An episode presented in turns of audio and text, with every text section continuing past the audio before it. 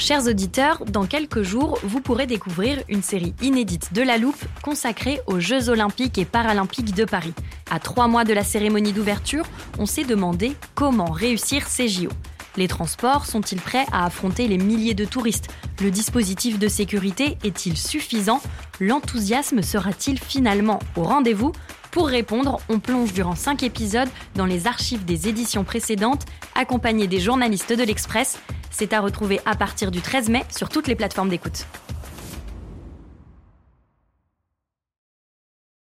Here's a cool fact a crocodile can't stick out its tongue.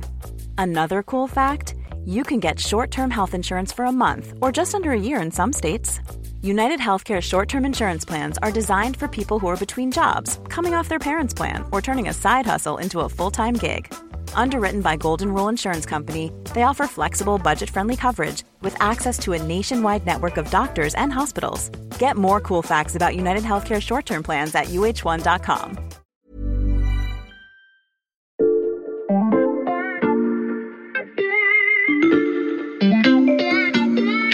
Salut, c'est Xavier Yvon. Nous sommes le lundi 3 janvier 2022. Bienvenue dans La Loupe, le podcast quotidien de l'Express. Allez, venez, on va écouter l'info de plus près. Si j'étais un sorte de tortionnaire, je vous imposerais une introduction truffée de fautes de français. Une introduction où je commence, tiens, par aller au coiffeur.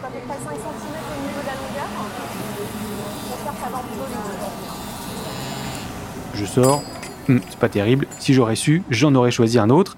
Mais tant pis, j'ai rendez-vous avec Michel, il faut y aller. Euh, tiens, j'amène du chocolat qui me reste des fêtes. Salut Michel. Salut Xavier. Je te sens un peu crispé. Un tout petit peu. Bon, on va commencer l'épisode, t'inquiète pas, juste après que je finisse ma démonstration. Ah, ah ouais, non, mais là, ça commence à faire beaucoup, là, Xavier. D'accord, ok, je m'arrête là. Tu peux desserrer la mâchoire, et nos auditeurs aussi. Mais toi, contrairement à eux, tu sais déjà pourquoi j'ai casé toutes ces fautes dans la loupe. Ben oui, parce que bientôt, sans doute, ces fautes n'en seront plus. Alors pas toutes, je vous rassure, mais oui, certaines de ces expressions que j'ai employées et ES ne choqueront plus personne dans 100 ou 200 ans. Vous mourrez d'envie de savoir lesquelles. Ça tombe bien, dans cet épisode, on passe le français de 2122 à la loupe.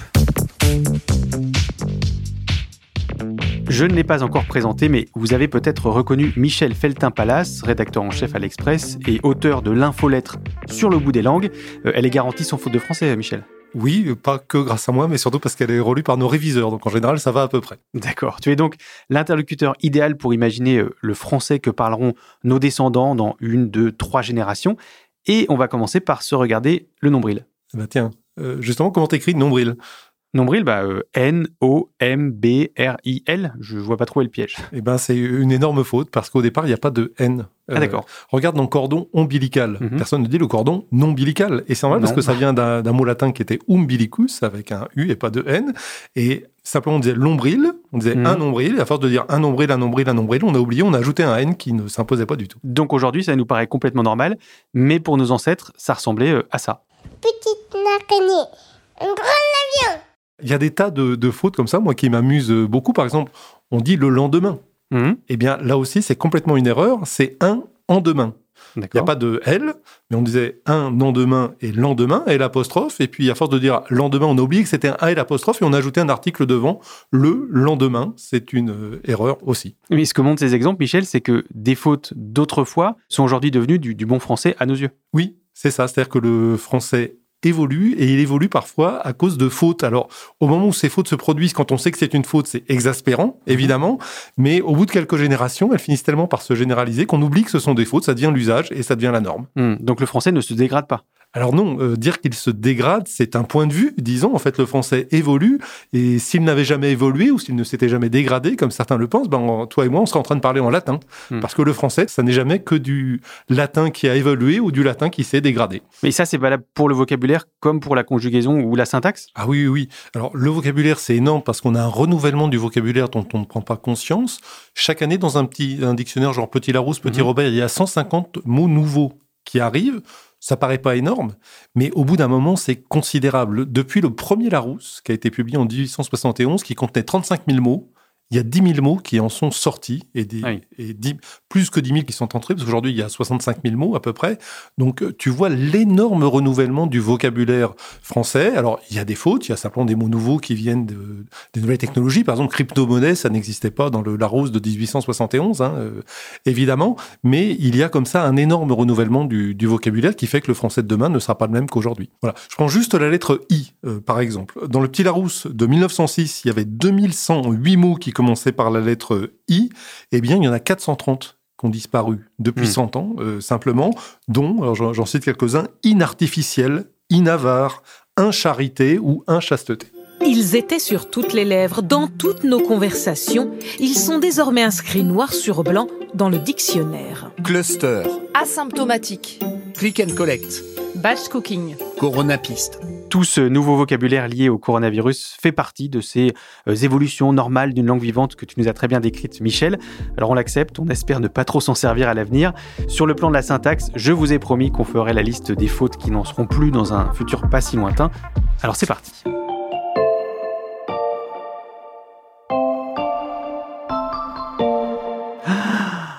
Je respire un bon coup et je vous suggère d'en faire autant. Michel, parmi les erreurs que j'ai délibérément glissées au début de ce podcast, est-ce qu'il y en a qui sont déjà en train de faire leur place dans la langue française? Oui, euh, je crois. Alors, par exemple, tu as dit un sorte de. Mhm. euh, alors, un sorte de non, mais un espèce de, c'est quelque chose qu'on entend énormément. Un Mhm. espèce d'homme politique, un espèce de, de voyou, etc. Or, c'est une espèce. C'est un mot féminin. Personne ne dirait euh, une genre de voiture, vous voyez Mhm. mais on dit un espèce de, et ça, c'est en train de s'installer, de se généraliser. Voilà une faute qui sera peut-être la norme dans quelques années. Si les auditeurs s'intéressent à ça, il y a une- un site qui est très bien fait de manière générale, c'est le site de l'Académie française, et il y a une Mhm. rubrique qui s'appelle Dire, ne pas dire, où l'Académie française, qui est très prescriptive, on dit comme ça et pas comme ça, donc recense des tas d'erreurs qui sont en train de s'installer. Euh, c'est assez amusant, et on s'aperçoit avec beaucoup d'humilité qu'on en commet tous, hein, d'ailleurs. Et toi, tu commets lesquels, Michel? Non, ça, je ne le dirai pas. Secret professionnel, je ne parlerai qu'en présence de mon avocat. Euh, Je précise que cet épisode n'a pas reçu l'approbation de l'Académie française. Euh, Dans mon introduction, je disais aussi après que je finisse. Et ça non plus, c'est pas correct, Michel. Non, non, pas du tout. Après que, plus indicatif. Hmm. Après que tu as mangé. Or, on entend de plus en plus après que tu aies mangé, sans doute par analogie avec avant que, Mhm. avant que tu aies mangé. Là, c'est correct parce qu'il y a une incertitude. Après que, on en est sûr, c'est indicatif. C'est sans doute l'analogie avec avant que. Voilà une faute qui est en train de s'installer, euh, sans doute. Donc des erreurs qui ont de, de grandes chances de ne plus en être pour nos petits-enfants ou nos arrière-petits-enfants, euh, sans S à arrière, j'ai vérifié. Mm. Euh, Est-ce qu'il y a d'autres évolutions déjà prévisibles, Michel? Bah oui, tu viens d'en faire une. Est-ce qu'il y a d'autres évolutions déjà prévisibles, Michel? Euh, Je me répète, je vois pas où est la faute. Ah bah si, tu devrais dire, y a-t-il d'autres évolutions prévisibles? Normalement, on inverse le sujet et le verbe, on n'utilise pas cette béquille qui est est-ce que? Et pourtant, alors à l'oral, c'est devenu quasiment systématique et Mhm. même à l'écrit, l'inversion sujet-verbe dans les phrases interrogatives est en train de devenir assez euh, désuète. J'allais te proposer qu'on continue la liste, Michel, mais je n'ose plus rien dire maintenant. Et ben voilà, deux de plus, bravo Xavier. Ah bon? Bah oui. euh, Lesquels? ah bah, Tu me dis par exemple, j'allais te proposer qu'on continue la liste. Tu aurais dû me dire, dans un bon français, j'allais te proposer que nous continuions la liste. On, qui est un pronom de la troisième personne du singulier, a tendance à remplacer euh, la première personne du pluriel. Voilà une faute, une évolution, Mm. hein, euh, naturellement. Et alors, plus intéressant, tu as dit « j'ose plus rien dire ». Or, normalement, tu aurais dû dire « je n'ose plus rien dire ». La marque de la négation à l'oral, le ne a tendance à disparaître. À l'oral, c'est quasi systématique. J'en veux plus, euh, il vient pas, euh, j'arriverai pas à l'heure, etc. Ça, ça c'est en train de se généraliser. À l'écrit, non, mais à l'oral, euh, oui. Là, le ne est en train de, de disparaître quasi systématiquement. On pourrait aussi citer, par exemple, la répétition du sujet. La France, elle est belle. Hmm. La France est belle, euh, normalement. On a aussi, euh, ça tu sais que c'est mon dada, euh, de plus en plus d'anglicismes Ah oui, qui tiens. s'installent. Oui, Ça me rappelle un, un épisode. voilà, alors un anglicisme qui vient pour un mot nouveau, quelque chose qui n'existait pas avant, avant, pourquoi pas. Mais pourquoi Il y a plus de trafiquants en France, il y a des dealers, t'as remarqué. Il y a plus d'entraîneurs, il y a des coachs. Mhm. On va plus en concert, on va en live. Voilà, ça, ça a tendance à m'agacer parce que ça, ça appauvrit euh, la langue française sans rien ajouter euh, de plus dans 99% des cas. Dans la première partie de ce podcast, Michel, tu évoquas aussi la conjugaison. Et oui, c'est du passé simple. Est-ce que nos petits-enfants l'apprendront toujours, ce passé simple? Alors, je ne sais pas s'ils l'apprendront. En tout cas, ce qu'on observe dès aujourd'hui, c'est que le passé simple à l'oral est en train de quasiment disparaître. Il est remplacé par le passé composé euh, Mhm. en général. Et puis, il y a un autre temps qui a déjà disparu, si je puis dire, c'est l'imparfait du subjonctif. Celui-là, il n'est plus employé à l'oral du tout et à l'écrit uniquement, éventuellement à la troisième personne du singulier, et ça paraît très très empoulé. Je vois d'ici nos auditeurs s'attendent à ce que je me mette à parler à l'imparfait du subjonctif. On va plutôt laisser faire les spécialistes.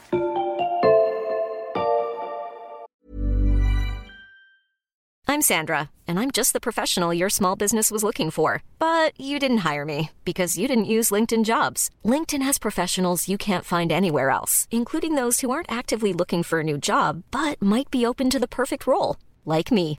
In a given month, over 70% of LinkedIn users don't visit other leading job sites. So if you're not looking on LinkedIn, you'll miss out on great candidates like Sandra. Start hiring professionals like a professional. Post your free job on linkedin.com/people slash people today.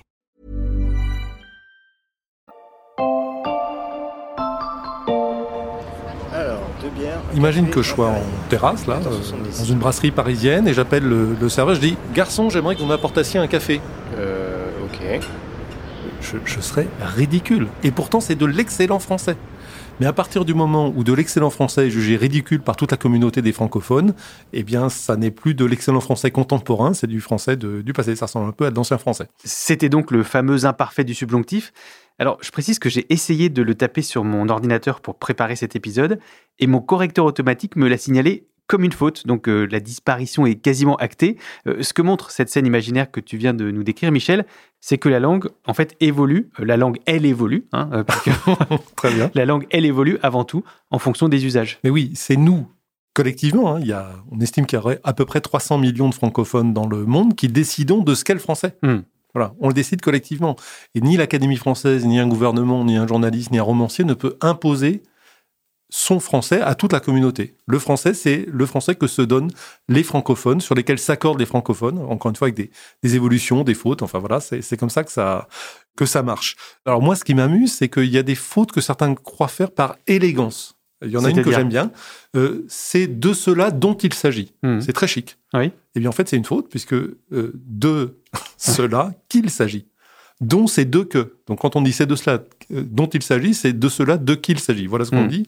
On fait deux fois deux, donc c'est idiot, mais ça paraît chic et c'est a tendance à se répandre dans certains milieux. Cette évolution des usages vaut-elle, je fais attention maintenant avec les questions, euh, vaut-elle autant pour l'écrit que pour l'oral? Non, alors il y a une règle générale dans toute l'histoire des langues de toute l'humanité, c'est que l'oral évolue plus vite que l'écrit. Mm.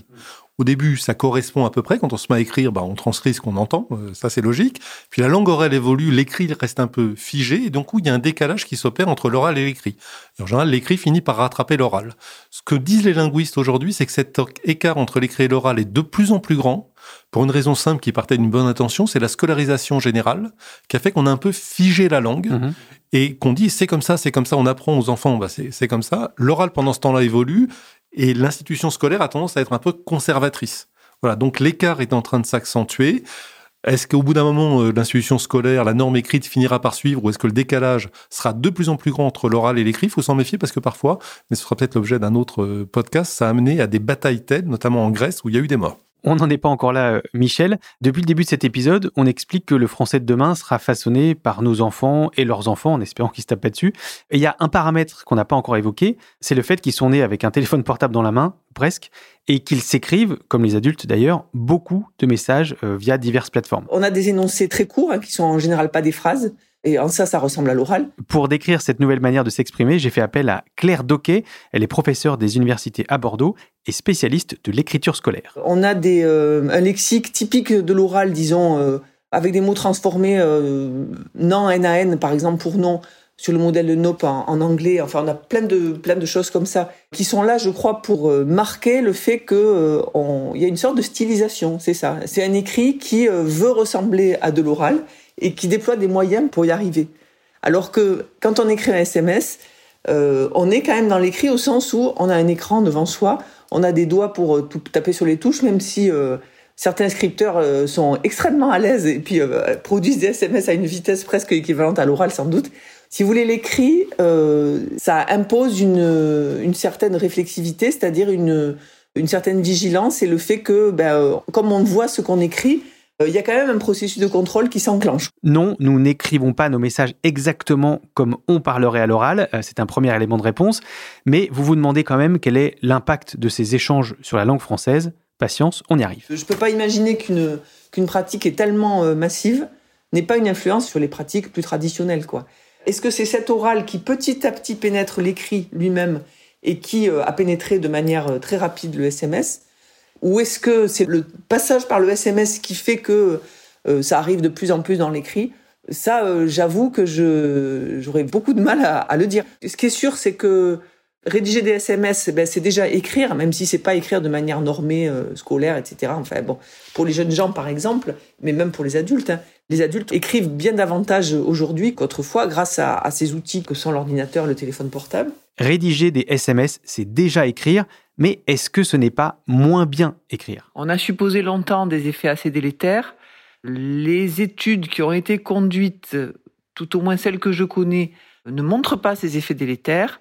Au contraire, il semblerait que euh, le fait de varier les modalités d'écriture soit en quelque sorte bénéfique y compris sur euh, ben, les attendus de l'écriture scolaire, par exemple.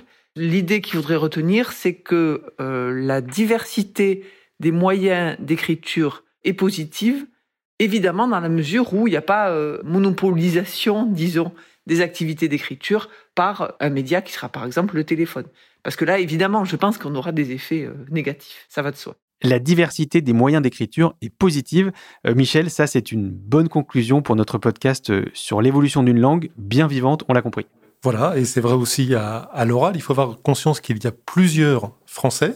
On ne parle pas le même français en France et au Québec, on ne parle pas le même français à Lille et à Marseille, on ne parle pas le même français selon l'âge. Mmh. Une personne de 75 ans euh, ne parle pas le même français qu'un jeune de, de 15 ans les hommes et les femmes ne parlent pas exactement le même français ah non plus. On ne parle pas le même français selon les milieux sociaux. Les, les cadres sup ne parlent pas comme les ouvriers. Et le même individu ne parle pas le même français selon les circonstances. Un avocat, par exemple, pendant sa plaidoirie, va parler un certain registre de français, mais tu prends le même avocat, tu le mets sur son canapé avec une pizza en train de regarder un match de foot avec ses copains, ce sera plus du tout le même registre de français, et ça c'est une richesse pourvu qu'on maîtrise ces différents registres et qu'on soit capable de les utiliser à bon escient, évidemment. Eh bien, je te sais gré de ces explications fort claires, Michel. oh, bravo, Xavier. Michel Feltin-Palace, auteur de l'infolettre Sur le bout des langues, à laquelle vous pouvez vous abonner sur le site de l'Express, c'est gratuit.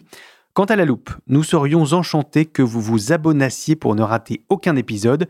RDV sur votre app de streaming favorite, Apple Podcast, Spotify ou Castbox. Toute l'équipe de la loupe vous souhaite une très bonne année 2022. On espère que vous allez la passer en notre compagnie. Allez, un cadeau bonus pour bien commencer l'année. On aurait pu faire, j'aurais pu l'ajouter, par exemple, ne pas, c'est une faute. Je ne mange pas, c'est une faute. Je ne mange pas, c'est une faute. Je ne mange pas, c'est une faute. Parce que, au départ, la négation, ne, ça suffit. Je ne mange. Et puis un jour, on s'est dit, tiens, on va ajouter un mot qui est adapté à la situation. par exemple, je ne bois goutte. Je ne bois même pas une goutte. Je ne mange mi. Je ne mange même pas une miette. Je ne marche pas. Je ne marche même pas d'un seul pas. Et puis, dans tous ces petits mots qu'on a ajoutés à la fin, il y en a un qui a fini par l'emporter sur tous les autres, c'est pas. Et on l'applique à tout. Hmm. Donc, c'est une faute. Voilà.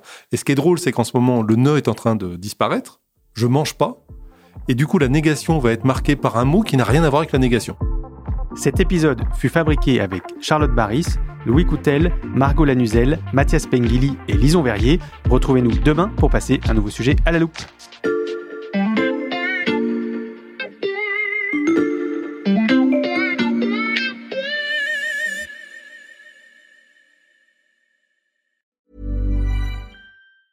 Even when we're on a budget, we still deserve nice things. Quince is a place to scoop up stunning high-end goods for 50 to 80% less than similar brands. They have buttery soft cashmere sweaters starting at $50, luxurious Italian leather bags, and so much more. Plus, Quince only works with factories that use safe, ethical, and responsible manufacturing. Get the high-end goods you'll love without the high price tag with Quince. Go to quince.com/style for free shipping and 365-day returns. When you make decisions for your company, you look for the no-brainers. If you have a lot of mailing to do, stamps.com is the ultimate no-brainer. Use the stamps.com mobile app to mail everything you need to keep your business running with up to 89% off USPS and UPS. Make the same no-brainer decision as over 1 million other businesses with stamps.com. Use code program for a special offer. That's stamps.com, code program.